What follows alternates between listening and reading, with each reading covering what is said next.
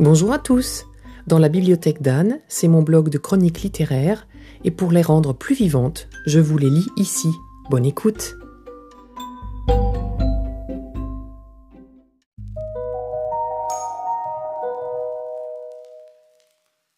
J'ai découvert cette autrice japonaise par hasard l'an dernier en flânant chez Gibert du côté du rayon international. J'ai trouvé d'occasion et lu, donc, Les Mémoires d'un chat, dont je trouvais le titre mignon. J'ai passé un excellent moment de lecture très émouvant et je savais que je lirais le second roman d'une autrice japonaise de mon âge. Bonne pioche, car lui aussi je l'ai trouvé en occasion. Un livre broché à la magnifique couverture à 18,50 euros, vendu 6,80. Je suis chanceuse. Vous savez comme j'aime les romans d'occasion.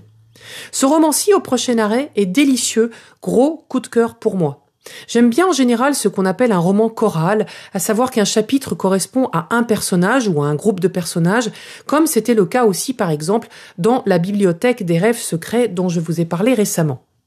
Et cerise sur le gâteau, ces gens dont on va apprendre l'histoire prennent le même train, ou tout au moins la même ligne de train, et vont connaître des interactions entre eux.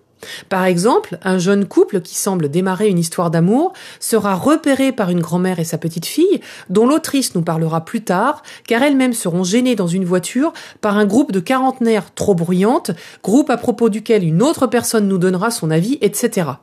Il y a des histoires d'amour ou de vengeance, une histoire de chien mordeur de fesses, des histoires de famille, de saké, de jeunes filles ou de dames plus âgées. C'est un roman dynamique et délicieusement humain.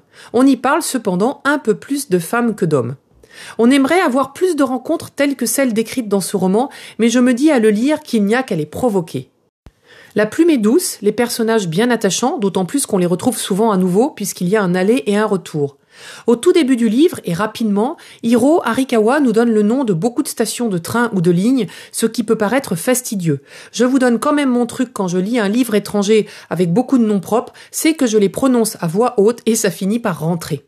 Je profite de ce livre japonais au nom exotique pour nous pour vous dire que j'ai décidé de vous faire part de tous les noms des traducteurs en bas des articles dans ce qu'on appelle les étiquettes. En effet, sans eux, on ne lirait pas ces magnifiques livres japonais ou américains ou espagnols, etc. Merci à eux pour tout ce travail remarquable qui nous permet de lire une littérature mondiale. Je vous dis à bientôt pour un prochain épisode.